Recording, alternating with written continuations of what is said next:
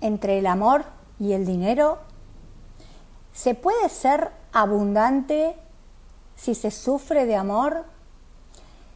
Quiero contarles un autor y leerle una partecita de un libro que me fascina, la introducción, de un autor que para mí es de los mejores autores con relación al amor. ¿Y por qué estoy hablando de amor? Y probablemente porque esta semana una persona que quiero mucho sufrió un enorme desencanto amoroso y me hizo pensar la importancia que tiene el amor para nuestra vida y también cómo tomamos los dolores que nos produce el amor. Eh, Manual para no morir de amor, que es un libro de Walter Rizzo, un autor impresionante.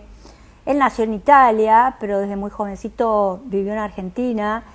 Eh, ahora estudió también en Colombia y es autor de mm, muchísimos libros, es un psicólogo, es filósofo, realmente les recomiendo todos los libros de él. Pero hay una parte al principio donde él habla no es que muera de amor, muero de ti, muero de ti, amor de ti, de urgencia mía, de mi piel de ti, de mi alma de ti y de mi boca, y del insoportable que soy sin ti. Es un poema de Jaime Sabines. Y eh, él empieza el libro diciendo morir de amor despacio y en silencio. Y él cuenta que esto no es una ficción. Y esto es una verdad, porque Muchas veces el amor realmente te intoxica, te destruye. No todo el mundo, dice Walter Rizzo, se fortalece y desarrolla su potencial humano con el amor.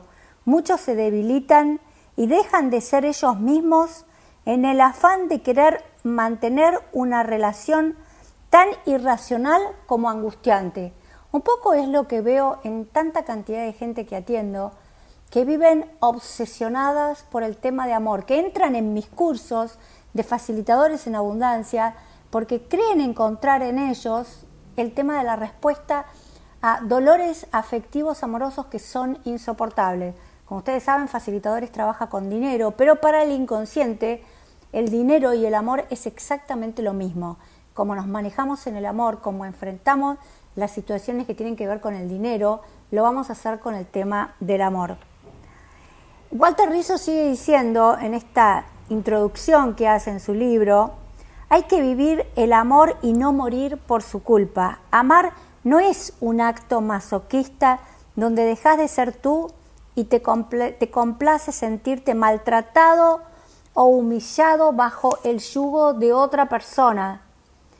Morir de amor no es irremediable. Las relaciones afectivas que valen la pena y alegran nuestra existencia, transitas muchas veces por un punto medio entre algo de esquizofrenia, el amor es una locura, y una sensación mágica, el amor todo locura. Pero eh, el estar en sintonía con el amor, amar es alegrarse, pero también es sorprenderse, es quedar atónito ante el clic que se produce con alguien que no entraba en tus planes. Ahora, es, eh, en algún momento Walter Rizzo dice que no hay nada más doloroso para el ser humano que el desamor.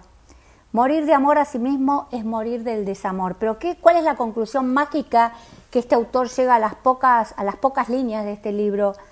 Que es muy doloroso el rechazo, el insoportable juego de no saber si te quiere de verdad o si no te quiere, el, la espera, lo imposible, el que te digan que no, es decir, es humillarse muchas veces, es rogar, es suplicar, es insistir, es persistir mucho más allá de la lógica, es esperar milagros, es esperar reencarnaciones, pases mágicos y cualquier cosa que restituya a la persona amada o la intensidad de un sentimiento que va muriendo y que se nos escapan de las manos.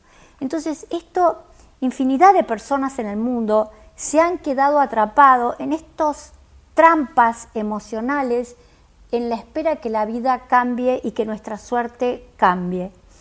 Ahora, es súper importante que si estás en una situación así, muchas veces comparen esto que lo tomo como introducción también para hablar del tema de el amor y el dinero, muchas veces el vínculo con el dinero es una relación amorosa o de odio o de maltrato. Es decir, como, como nosotros nos manejamos a nivel económico tiene mucho que ver con el tipo de relaciones que generamos a nuestro alrededor.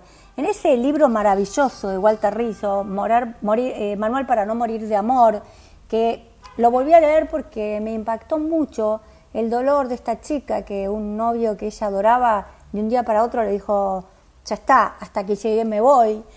Y realmente eh, tuve que trabajar como terapeuta de nuevo y ponerme en la piel de decir, mira, no hay peor cosa que alguien esté al lado tuyo si no te ama.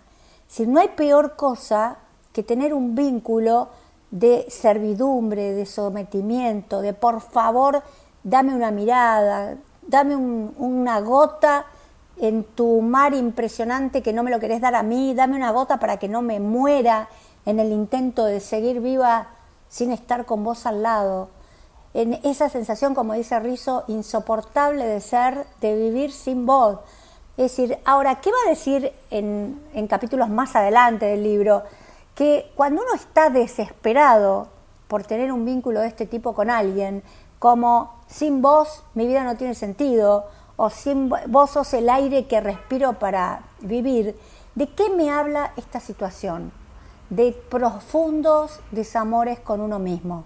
Cuando uno realmente necesita desesperadamente la presencia del otro, cuando uno no puede ver valor, amor, regalo en uno mismo. Yo nunca en mis 40 años de psicoanalista vi personas que frente a los desengaños amorosos que tuvimos todos, yo creo que a todos nos dejaron, a todos nos dejaron de amar, todos sufrimos que una persona que era súper importante para nosotros, muchas veces inexplicablemente y sin saber por qué, se dan media vuelta y se van y desaparecen de tu vida y vos te quedás mirando como diciendo, pero ¿qué pasó? ¿Qué hice para qué hice yo para merecer esto? ¿Qué hice? Todos sufrimos que el otro tenga derecho a no elegirnos porque en definitiva es una elección del otro, el no elegir mi presencia, mi compañía. Ahora, ¿qué noté siempre en la clínica? Que la gente que tenía esos estados dramáticos de desesperación o de crisis de angustia terrible, muchas veces se basaban en estados de carencias dramáticas, de falta de autoestima con ustedes mismos.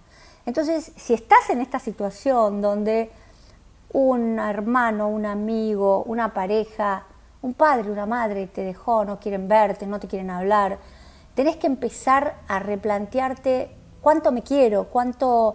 Mm, ustedes saben que estoy enseñando enfermedades en metafísica y volví a leer a esa gran autora psicoanalítica del siglo pasado, Louise Hay, y ella sostenía que la base de toda enfermedad, como puede ser la de un amor pasional, eh, esto es una enfermedad, vivir desesperada por la presencia de alguien, esto es patología, esto no es normal. Uno puede estar triste, puedes hacer un trabajo de duelo, pero de ahí a sentir que tu existencia se parte por la mitad y que no tiene ningún sentido tu vida, hay un gran trecho. Pero Luis Hale daba como el ejercicio básico y más importante es eh, a la mañana, mirate el espejo y decir te amo, te amo como sos, te acepto como sos.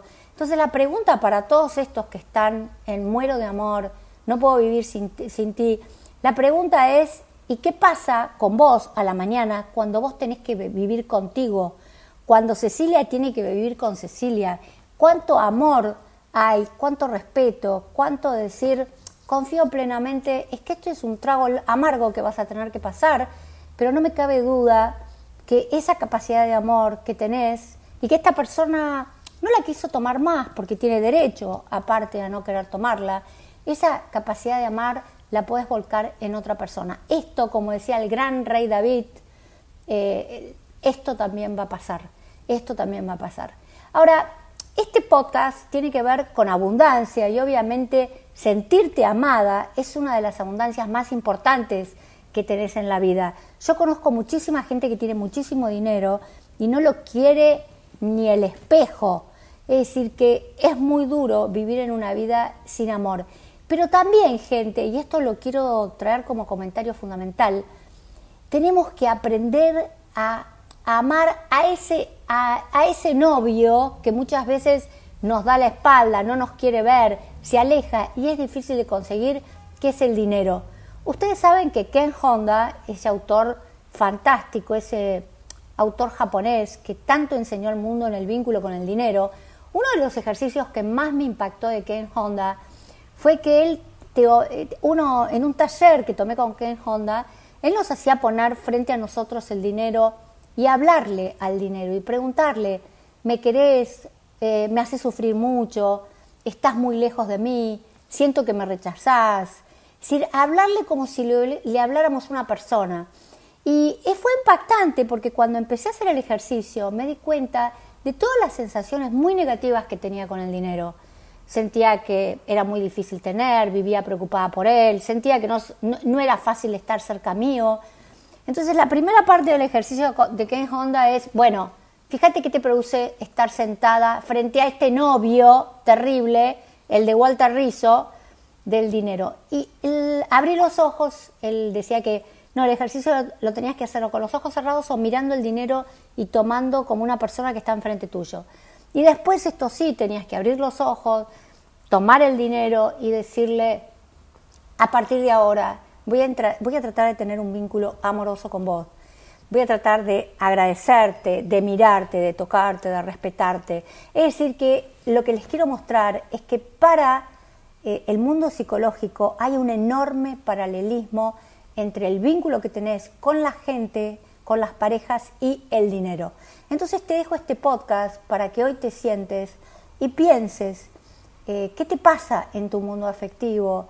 Eh, y si estás como en la introducción de Walter Rizzo, no dudes en comprarte el libro porque la verdad que te va a servir mucho.